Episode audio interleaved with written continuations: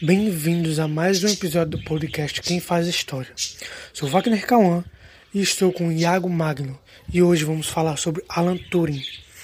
Na manhã de 6 de junho de 1944, desembarcaram tropas no litoral da Nordânia do exército aliado para lutar contra as forças do eixo. Uma batalha que se destacou muito por ser uma das mais importantes da Segunda Guerra Mundial e que ficou conhecida como o Dia D mas para que isso acontecesse foi necessário um cérebro. E não é qualquer cérebro, um cérebro cheio de ideias abstratas, cujo seu dono se chamava Alan Turing, um matemático britânico e lógico, sendo responsável pela criação da ciência da computação. Alan, Alan Madison Turing nasceu no dia 23 de junho de 1912, na Inglaterra, em Londres, seu pai era um oficial que trabalhava na Madras Transit, uma região da Índia britânica, período que ainda fazia parte das colônias britânicas.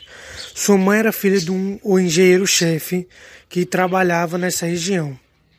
Na infância, Turing estudou em várias escolas, tais como Sherborne School, que ingressou nela aos 13 anos de idade. Dizem que foi nessa escola que despertou um imenso interesse para matemática. Turing então criou uma máquina que é considerada o primeiro computador, chamada de a máquina Turing. Essa máquina foi usada na Segunda Guerra Mundial para decifrar os códigos criptografados pela máquina Enigma, de uso nazista. Em 1936, Turing apresentou uma teoria a respeito da construção de uma máquina capaz de realizar cálculos. Entre 1936 e 1938, estudou matemática e criptografia em Princeton, um local que obteve seu PhD.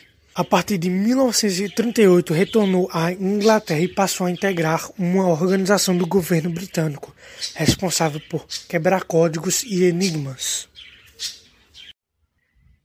Com o começo da Segunda Guerra Mundial, em setembro de 1939, Terry ingressou no Bletchley Park, a instalação que reuniu grandes matemáticos e criptógrafos e que teve papel crucial na interceptação de mensagens enviadas pelos exércitos do eixo.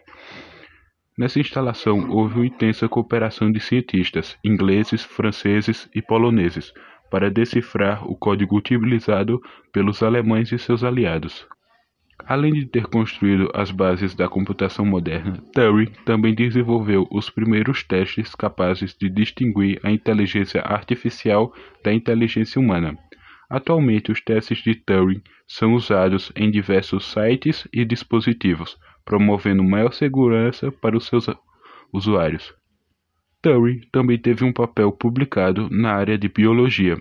Em 1952, buscou explicar como padrões repetidos se desenvolveram em organismos vivos. É como a sequência de Fibonacci vista em flores e caracóis. Para Turing, muitos desses padrões vinham da atuação de um tipo específico de hormônio, denominados morfogênicos, sobre as células. Turing também era homossexual, isso era crime na Grã-Bretanha até 1967. Por conta disso, no início dos anos 50, foi condenado e humilhado em público, impedido de levar à frente os estudos sobre computação e recebendo injeções de hormônios femininos em uma castração química. Transtornado com as alterações de seu corpo e com a vida que mantinha depois de ser afastado de tudo o que mais amava, comeu uma maçã envenenada e morreu em seguida, aos 41 anos.